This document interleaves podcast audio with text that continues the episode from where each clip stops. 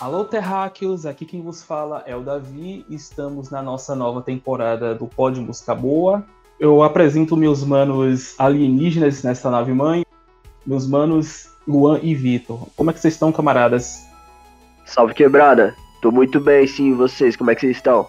Eu tô suave na nave e tranquilo no grilo. Joia, joia! Neste episódio, vocês estão prestes a presenciar uma invasão alienígena de uma tropa de gaivotas pois hoje falaremos do álbum de estreia da banda A Flock of Seagulls.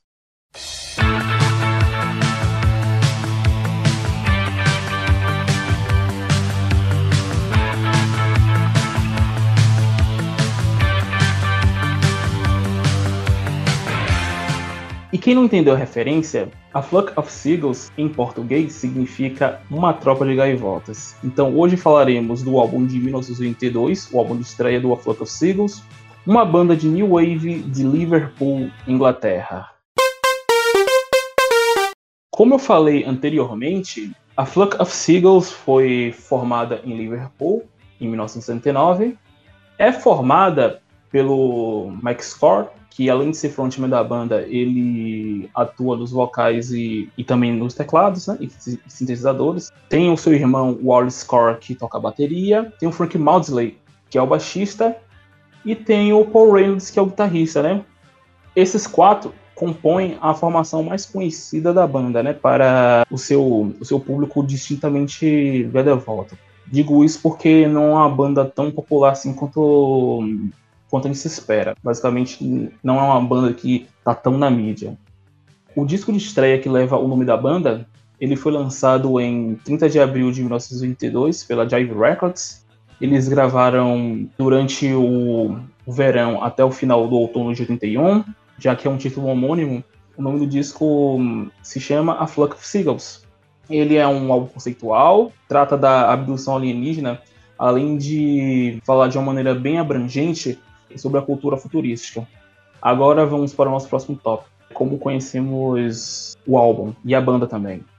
O álbum em si, eu só parei para ouvir em 2020, pleno auge da pandemia. Porém, da banda, eu já conhecia duas músicas, que é o I Run So Far Away, que eu conheci graças ao GTA Vice City e ao Guitar Hero, e o Space Age Love Song eu conheci graças ao GTA Vice City Stories.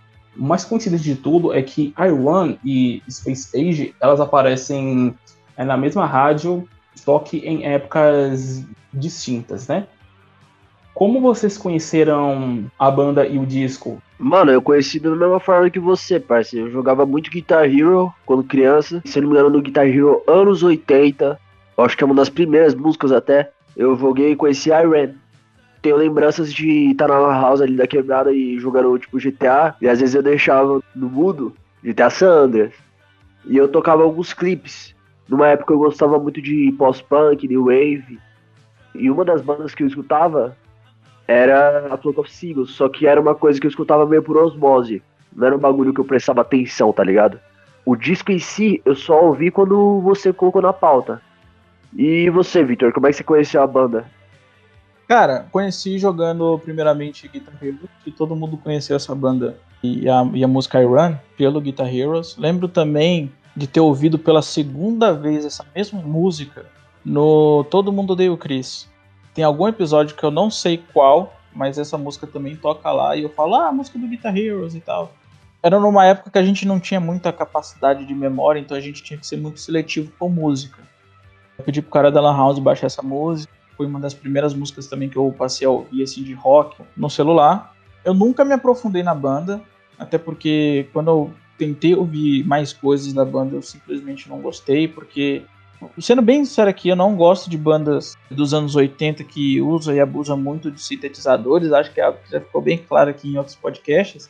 E também eu nunca curti muito essa vibe dos anos 80 em tentar é, prever como seria o futuro, tá ligado? Que é mais, é mais ou menos isso, ou pelo menos não sei se é essa é a sensação, se é a ideia da banda, mas passar como seria o futuro, sei lá, 2020 nos anos 80.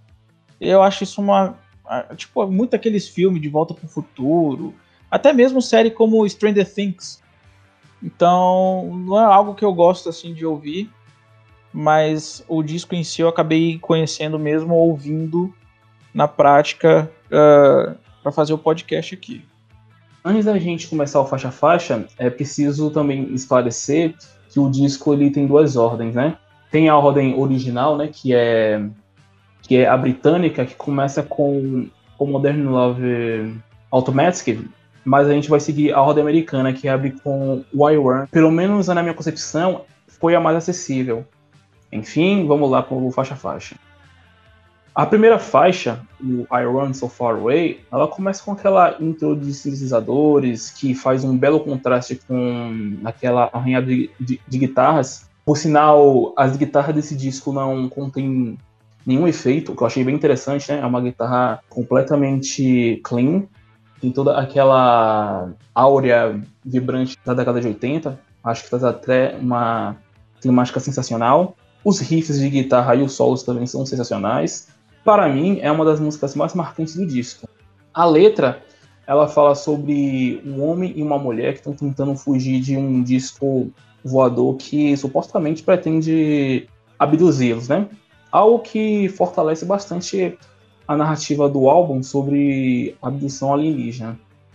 Mas e você, Luan? O que você acha dessa fantástica faixa de abertura?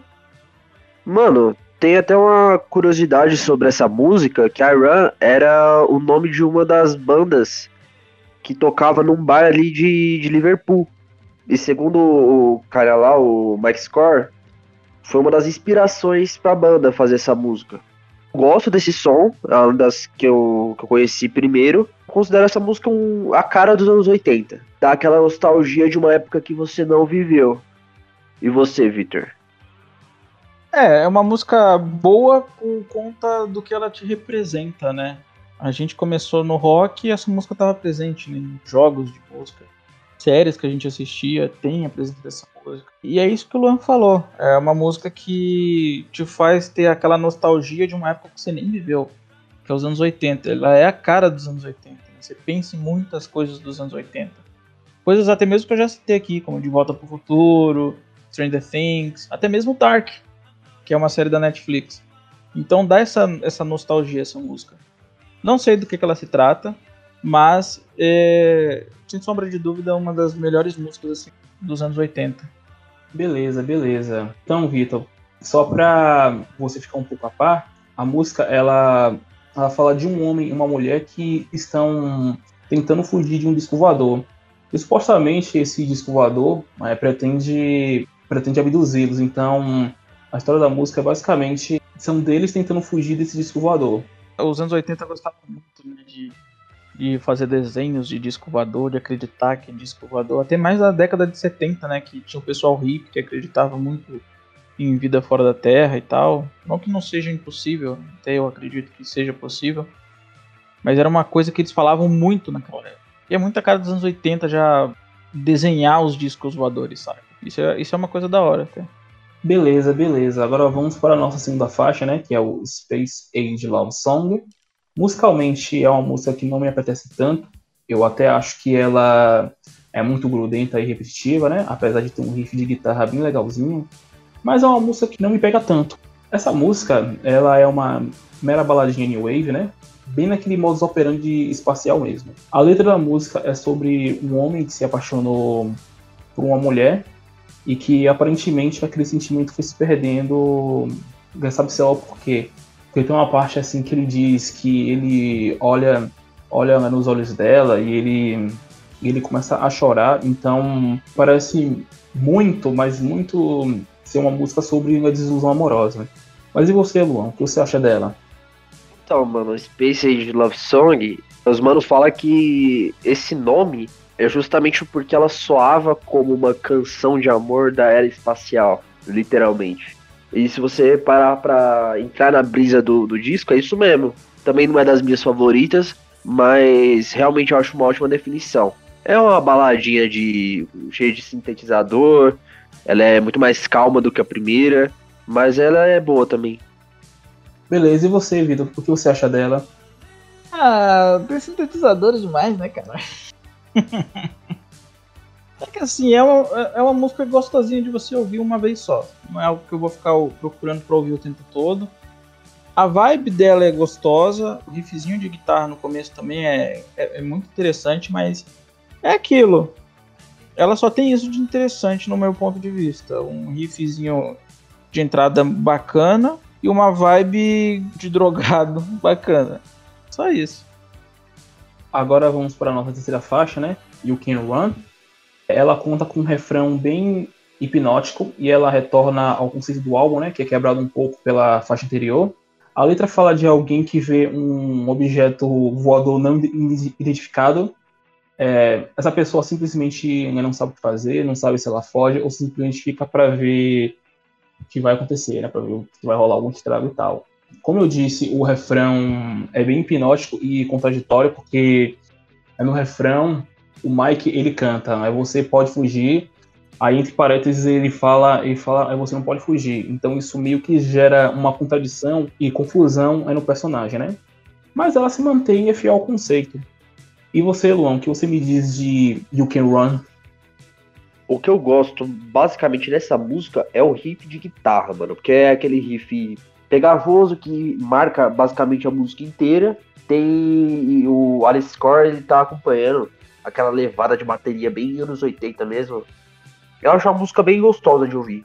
Eu acho melhor do que a segunda. É verdade, né? É bem dançante, é bem vibrante. Mas e você, Vitor, o que você acha? Cara, essa música me lembrou muito Billy Idol. Não sei se vocês concordam. Me lembrou muito Billy Idol.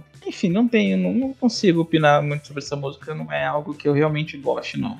Tem, de fato, uma bateria muito parecida. Muito não, é uma bateria literalmente dos anos 80 Novamente, a guitarra se destaca, para mim é a coisa que mais se destaca na música. Diferente da, da música anterior, ela não tem uma, uma vibe gostosa, então não considero ela melhor do que a segunda. Então, é, é isso. Realmente, mano, você chegou num ponto certo. Ela realmente lembra o estilo que o Billy Idol fazia, inclusive tem até uma faixa também que é similar, mas a gente vai chegar nela já já. Vamos para a quarta faixa, que é Don't Ask Me. Essa faixa, ela não perde o time com as demais, né? É musicalmente deveras agradável e excelente, e excelente para o ouvinte. O destaque não está na música, mas sim na letra. Na minha concepção, o personagem parece ser um, um homem velho que está vivendo no futuro, né? Questiona para si mesmo o que aconteceu com aquele lugar que ele costumava, que ele costumava viver, um lugar cheio de prédios, né? Esse lugar teria sido tomado por uma invasão alienígena, porque ele veria muitos, muitos discos voadores, né? Acabou virando um, uma espécie de meio de transporte, né? Já que aconteceu essa invasão, apesar dele se questionar, ele não parece estar incomodado. Pelo contrário, parece, ele parece que estava esperando acontecer, né? É como se ele acreditasse na vida além da Terra, que foi o que o Vitor acabou comentando alguns minutos atrás, né? Ele acreditava, ele estava esperando por aquilo e ele simplesmente ia acontecer. Mas e você, Luan, o que você acha dessa quarta faixa? Essa eu acho que segue muito na linha das músicas festivas dos anos 80. Aquela coisa festinha New Wave e tudo mais.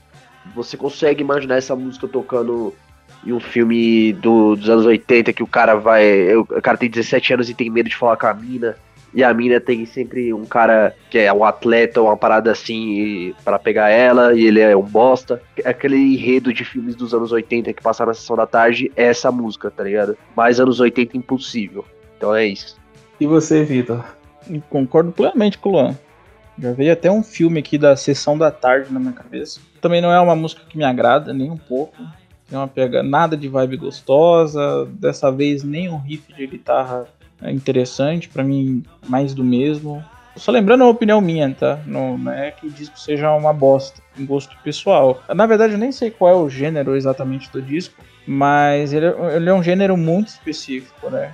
Escutando essa música, a única coisa que eu consigo imaginar é uma balada. Eu não sei como é que dava o nome nos anos 80 para esse tipo de, de festas que a gente tem hoje cheio de pessoas com roupas muito coloridas e cabelos de super certinhos, igual o do próprio vocalista, se eu não me engano. Que é um cabelo bem extravagante, bem esquisito. E é, e é isso. Beleza, beleza. Agora vamos para a nossa quinta faixa, né? Que é a Mercedes. Eu considero essa faixa como uma música irmã de You Can Run, porque ela também contém aquele refrão hipnótico, né? A letra fala de alguém que anda recebendo mensagens de criaturas né, de outros planetas. A letra pelo menos na minha concepção, me parece ser uma interação entre um terráqueo e um alienígena, né? Mais uma vez está dentro do conceito do álbum. Mas e você, Luan, o que você acha dela? Mano, o que eu mais gosto dessa música é a introdução de bateria. É o, o mais interessante dessa música. Tem um refrão marcante, tem um, um solinho que não é o, aquela coisa uau, mas é bacana. É mais uma música pra, que, que tocava com certeza nas baladinhas dos anos 80, principalmente nos Estados Unidos, certo? Eu acho que é isso. E você, Vitor? Cara, essa música é sem um chiclete, cara. O refrão é o que mais fica na cabeça. Só isso. Uma coisa que eu destaco muito nessa música, diferente da bateria, é o baixo. Gosto muito de ouvir o baixo dessa música aqui. Tem uma pegada mais disco, talvez. É o máximo que eu gosto, que eu consigo gostar nessa música é o, é o baixo dela. Agora vamos para a sexta faixa, né? Que é o Telecommunication. Essa sexta faixa e a próxima que a gente vai falar já já, elas são faixas favoritas né, daquele produtor excêntrico, né? O Phil Spector ele mesmo já declarou em entrevista que ele, que ele adora essa faixa, né? Musicalmente, ela representa aquele modus operandi de um phone wave. Para você que quer saber, Vitor, o gênero que essa banda segue é o bom e velho new wave. A letra, ela fala com detalhes sobre os tipos de energias transmitidas através do tempo e espaço. Ela também inclui referências sobre energia nuclear e a comunicação wireless, né? E pode-se dizer e só de ter essa referência à comunicação wireless, que ela é uma letra né, bastante à frente do seu tempo, totalmente profética, né? E ela acabaria prevendo o que, seria o mundo 40 anos depois. Como que isso acontece? É, atualmente, a gente se comunica com as outras pessoas é, sem precisar ter, por exemplo, um cabo. A gente está conversando por smartphone, certo? O máximo que a gente precisa é de uma, é de uma internet sem fio, né? Atualmente, né? Eu acredito que, que isso é muito à frente do seu tempo, que ela tem muito esse lance é, profético, sabe? Em relação às comunicações, às tecnologias e afins.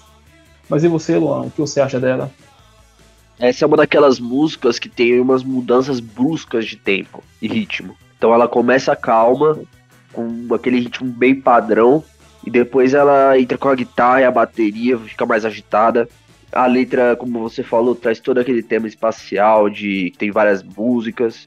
Eu diria que é uma das minhas favoritas do disco, já, já adianta, é uma das que eu mais gostei. E você, Vitor?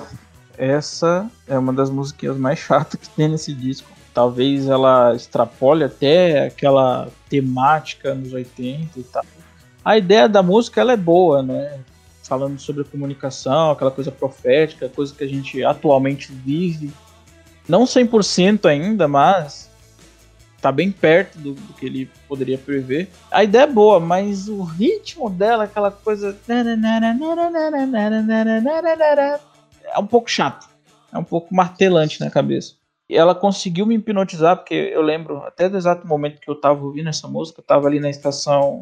Esqueci o nome da estação, que é depois de Santo Amaro ela conseguiu me hipnotizar. Eu tava sentado lá e ela conseguiu me hipnotizar no metrô. Essa música de tão martelante que ela é na cabeça. Mas é isso. Nada nela me agrada, não. Agora vamos para a nossa próxima faixa, né? Sétima, a Modern Love is Automatic. Como eu falei para vocês, essa faixa é mais uma que é favorita é do Phil Spector. Eu também considero ela, musicalmente, como uma música irmã de You Can Run e Messages. Porque o refrão dela que leva o título dessa música, ela também é bastante hipnótica, né? Aqui, a letra se fala de um romance entre dois seres incompatíveis. E conforme eu andei pesquisando, a mulher seria uma espécie de androide e o homem seria um ser cósmico de outro planeta. Agora, se você não levar ao pé da letra, se você levar basicamente como uma mera metáfora, né? Posso dizer que essa letra ela é um lance meio profético àquilo que a gente chama atualmente atualmente de um web namoro, né? Em que você namora a outra pessoa à distância e tal, né? Eu acho que a distância seria uma incompatibilidade, que levando em consideração que seria, um, seria uma metáfora bem espacial, etc. Mas e você, Luan, o que você acha dela? Falar um bagulho até, acho que vocês não vão concordar, mas eu acho que tem uma coisa meio Pink Floydiana, digamos assim, nessa música. Não no sentido do som, o som é completamente diferente, mas é aquela coisa de criar todo um clima de introdução para depois entrar os, todos os instrumentos e a música em si. Como você falou, né? Ela, além de, de ter uma ser uma das favoritas do Phil Spector, eu acho que a produção dessa música é muito Phil Spector. Ele gosta dessa coisa grandiosa, tá ligado? Fazer é, as coisas, as músicas terem um clima. Eu acho até que algumas produções dele, ele aparece mais do que o músico, morou? E acho que a produção é muito parecida com, com o estilo dele. Eu acho a música legal, mano. Não desgosto dela, não. Sim, e é engraçado a gente falar do Phil Spector porque ele tinha planos de trabalhar com essa banda, né? Mas é, devido aos conflitos de agenda, né? Isso nunca rolou. E também porque ele ficou recluso na década de 80. Mas realmente tem aquela. Tem toda aquela climática Wall, Wall of Sound. Tenha sido uma banda bastante admiradora é, do Phil Spector, né? Mas é isso. E você, Vitor, o que você acha dela? Vendo essa ordem que você tá falando, porque a ordem que a gente escutou é a ordem que tá no Spotify. É, essa música ela abre o disco. Eu acho que essa música ela fica bem melhor abrindo o disco do que o I Run. Eu gosto dessa música. A princípio, é, quando vocês falaram que ia fazer sobre esse disco, eu falei, putz, sintetizadores, que droga. Mas quando eu, é, o disco abriu com essa música, eu falei, tá, talvez dê pra ouvir tranquilamente esse disco e tal. É uma das minhas músicas favoritas desse disco.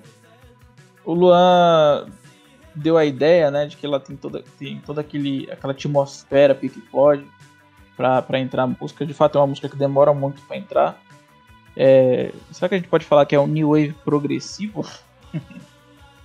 e, enfim, é uma, é uma boa música. Não, não vou falar que é ruim, não. É uma boa música, sim. Mas ainda prefiro ela mais abrindo o disco do que dessa versão é, apresentada aqui pelo, pelo Davi. E assim, eu acho legal você comentar esse termo do New Wave progressivo, porque o rock progressivo, ele é um gênero, ele é um gênero de origem, sabe? Porque se existe New Wave, então é graças ao rock progressivo. É um dos gêneros de origem. E realmente, eu vou, eu, eu vou reouvir com calma, porque eu não, eu não tinha sacado que ele tinha toda aquela atmosfera Pink Floyd, mas eu vou reouvir isso com atenção e analisar, mas com certeza não pode ser isso mesmo, né? Agora vamos para a nossa oitava faixa, né, que é o Standing in the Doorway. Essa faixa contém uma introdução mais emblemática e, e bastante dark, né? É uma introdução bem soturna, que dá até um, um diferencial na música. Eu acho que essa introdução foi bem bacana.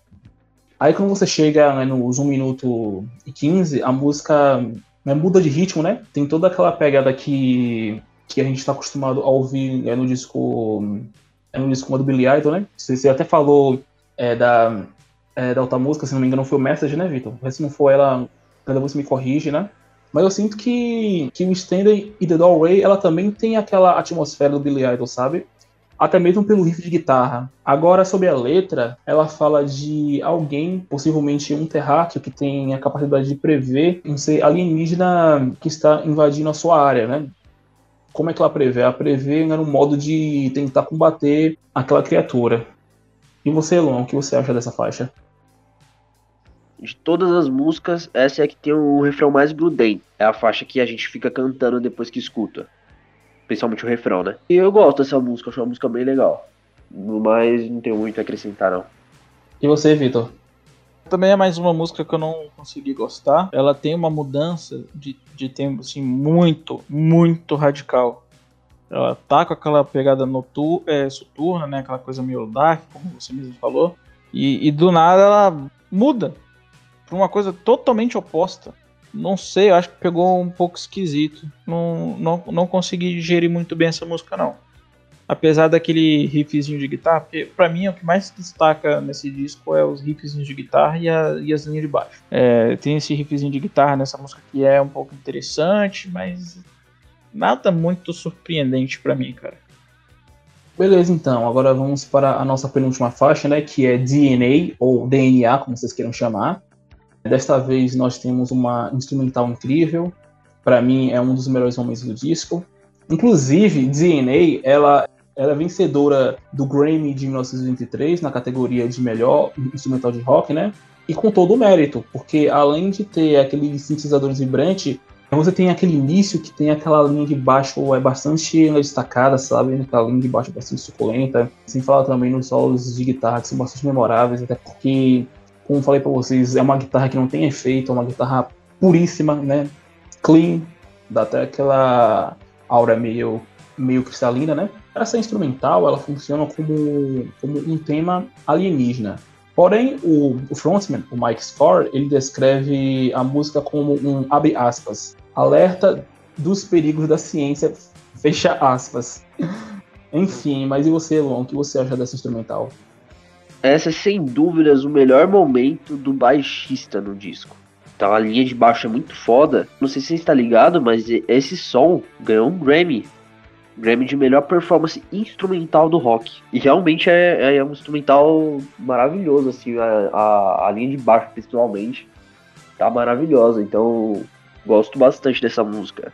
Estaria entre as que eu mais gosto, eu vou decidir ainda daqui pro final.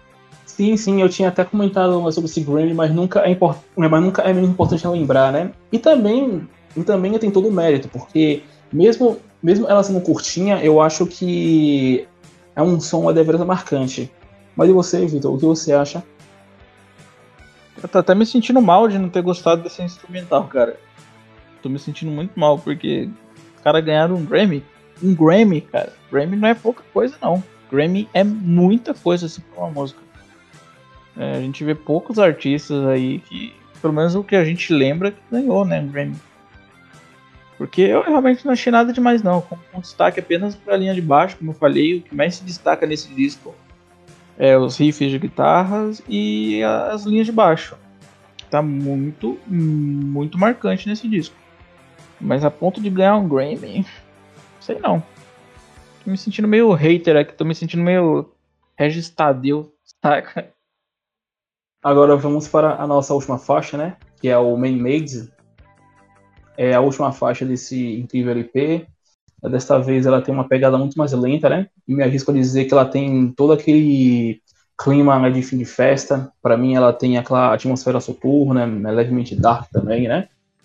E, e sobre a letra, ela fala sobre os homens máquinas, né? Que na minha concepção é uma referência à revolução industrial e também reflete muito ao que a gente vive no futuro, né? Onde o homem humano seria facilmente substituído é pelo homem-máquina, pode-se dizer assim, né? Eu acredito que ele tenha pego muito essa referência né, da Revolução Industrial. E também, e também outra coisa, né? O que, a gente está vendo hum, é por agora? A gente está tá vendo né, o quanto que as máquinas se tornaram né, maiores que os seres humanos, até mesmo na concepção do trabalho e da mão de obra, né? E o pior, de tudo é que nessa letra ela fala o quanto as máquinas tornaram os humanos né, como os, esses escravos. Mas e você, Luan? O que você acha dessa música? considero um bom encerramento. Gosto que ela vai criando um clima aos poucos, né? Então ela tem um barulhinho que parece, sei lá, um som de sino, alguma coisa parecida. Aí entra bateria, baixo, guitarra. E ela vai seguindo esse ritmo como se os instrumentos estivessem se esforçando para acompanhar o barulho do sino. Eu, eu imaginei uma parada assim quando eu vi. Eu considero essa música que mais se destoa do resto do disco, porque ela não é animada. Essa eu já não imagino tocando num filme, anos 80. Eu acho que ela tem um clima mais, mais sério, digamos assim. E você, Vitor, o que você acha dessa música? Excelente encerramento. Inclusive, eu ia até falar, a gente escutou a versão que está no Spotify. E ela não é a versão de encerramento, ainda tem mais quatro músicas à frente dela. Como eu fui ouvindo na rua esse disco, quando eu vi essa música, eu falei, tá, acho que o disco termina aqui.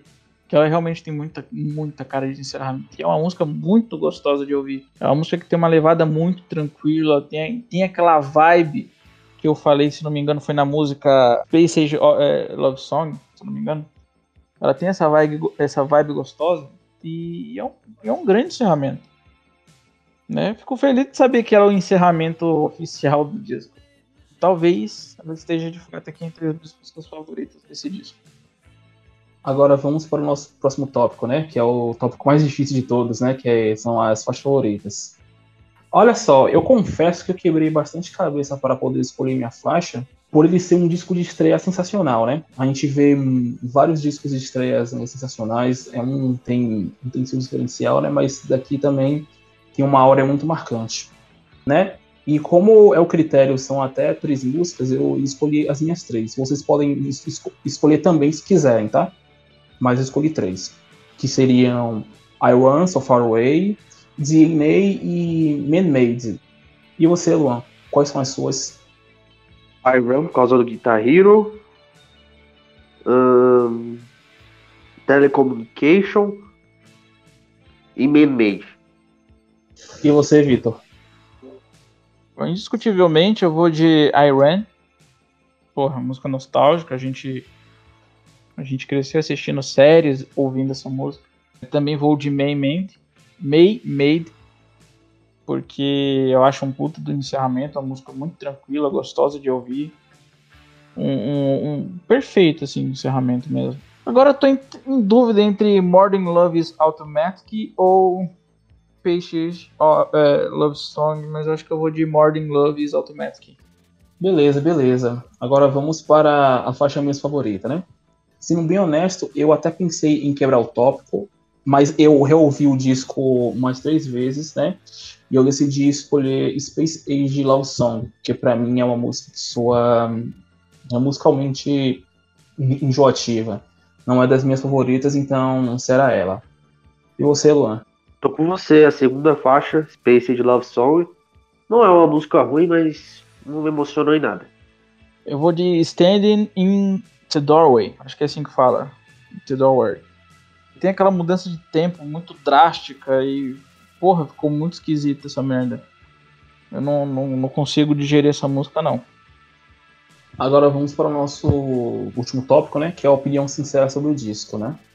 A Flock of Seagulls é um incrível disco de estreia de uma banda que eu considero criminalmente subestimada, porque quando você fala de New Wave, você lembra de quê? Você lembra de Tears for Fears, The Human League, Aha, Duran Duran e Ultravox.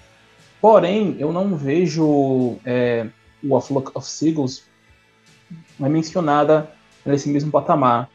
Então eu decidi fazer justiça a essa obra-prima do New Wave, né? Que foi lançada há 40 anos. E você, Luan, o que você acha? eu considero um disco que é datado. É um disco datado. E datado não quer dizer que é ruim. Quer dizer que você escuta e você pensa numa época. Então vamos supor que você assiste um filme de, de terror dos anos 80. E tem aqueles efeitos que você percebe que é aquilo anos 80. Então eu acho que hoje em dia ele, ele fica datado sim. Só que é, eu considero um disco bom não é aquela coisa maravilhosa, não é aquela coisa que eu recomendaria para qualquer pessoa, acho que é uma coisa muito nichada. Então, por exemplo, eu nunca recomendaria esse, esse álbum pro Victor, mas acho que para quem gosta de anos 80, sintetizadores, essas paradas, excelente que todo mundo precisa conhecer, todo mundo que tem essa definição que eu falei. Falando de anos 80, eu acho que o meu estilo favorito né, nessa vibe anos 80 seria o pós-punk. Então eu gosto bastante de The Cure, Joy Division, essas bandas mais mais sérias, digamos assim. Não, não é o estilo que eu fico escutando direto. Mas é um bom disco, eu recomendo que vocês escutem sim, até para conhecer uma coisa nova, conhecer uma parada que muitas vezes não chegou em vocês. E é isso. E você, Victor, que amou o disco, amou todas as músicas, o que você acha? Então, cara, é como você falou, é um disco que, que você não deve indicar para qualquer pessoa. Por exemplo, vocês que me conhecem sabem que eu tenho uma séria dificuldade de gostar dos anos 80, sabe? Para mim, o auge do rock, assim, ficou ali em 1979, para trás. Pa passou dos anos 80, muitas bandas que, que ganharam força nos anos 70, nos anos 80, simplesmente se ofuscaram, né? Muita coisa surgiu nos anos 80, surgiu muita banda de metal, muita banda de punk, muita banda de pós-punk, muita coisa da New Wave. Não é uma coisa que eu goste. Não é uma coisa que eu falo, puta que pariu, hoje eu vou trabalhar ouvindo isso. Não, muito pelo contrário. Mas é um disco que tem a cara dos anos 80. Você não precisa nem ver a data. Você escuta, você fala, pô, isso aqui é obra dos anos 80, certeza. Indiscutivelmente. Cara, ele não é um disco ruim, né? Só para não deixar claro pro ouvinte aqui que eu odiei o disco. Não é um disco ruim. É um disco que, para mim, não é bom. Porque eu tenho uma preferência dos anos 80 com, pro, pro glam metal. Quando se fala de, de anos 80, eu gosto de Twister Sister, eu gosto de, de, de Wasp, gosto daquela coisa mais farofa, né? New Wave não é comigo, né? Tem o Def Leppard também, que é uma banda que foi muito falada nesse meio, que eu também não gosto. Muita gente gosta, mas eu não gosto. E é isso. Não tem muito o que falar, não. Pronto, beleza. É que vocês já falaram tudo, né? Então, galerinha, pessoal aí puxa bastante os anos 80, pessoal que já foi jovem, que, também viveu essa época de ouro, né? Espero que vocês que estejam nos escutando nos sigam nas nossas redes sociais, né? O arroba pode música boa. Nos sigam no nosso podcast do Spotify. E, inclusive, pessoal que já segue, ativa as notificações porque tá chegando em tempo real. E é isso, galera. Até o próximo sábado e fui. Até a próxima. Falou, mano. Falou, rapaziada. Até o próximo podcast.